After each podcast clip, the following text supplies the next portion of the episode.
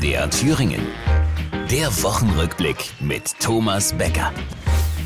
Was ist denn da in Frankreich los? Die Franzosen gehen auf die Straße, weil sie kürzer arbeiten müssen als wir.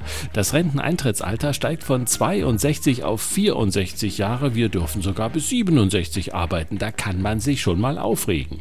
Übrigens der Nagelsmann, der geht mit seinen 35 noch nicht in Rente. Die Überlegung der Bayern ist, dass wir Julian freistellen. Er kann also jederzeit einspringen, falls mal der Busfahrer streikt. Und trotzdem würde ich sagen, dass er locker mein äh, in den Top 3 ist meiner, meiner besten Trainer. Deshalb hatte er ja einst auch eine Top-Ablöse gekostet. Man sagt, die Bayern haben mit Nagelsmann mehr Kohle verbrannt, als wir zuletzt mit unseren wieder hochgefahrenen Kohlekraftwerken. Aber da geht jetzt der Trend zum Wind, würde der Habeck sagen. Ich würde sagen, die großen Brocken auf dem Weg zu einem beschleunigten Ausbau der erneuerbaren Energien weggeräumt. Apropos Brocken. Der war beim Tag des Waldes diese Woche nicht nominiert, weil dort oben die meisten eben nicht mehr alle Nadeln an der Tanne haben. Der Weg zum Ziel muss sein, die Natur zu unterstützen und so die Anpassung des Waldes auf den Klimawandel voranzutreiben. Wald Wirtschaft, Verkehr, Heizungen, alles muss umgebaut und die Ukraine aufgebaut werden. Und es geht auch sofort los, wenn der Streik morgen vorbei ist. Dieser Streiktag wird massive Wirkung haben.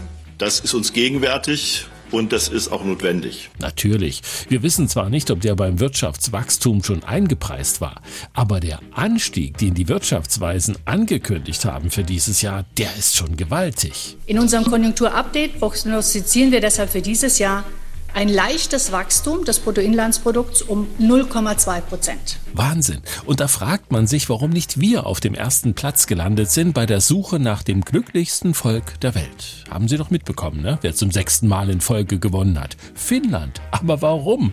Liegt das vielleicht daran, dass die dort keine Männer haben? Ja, die haben keine Männer. Denn in Finnland leben nur Innen. Das war die Woche.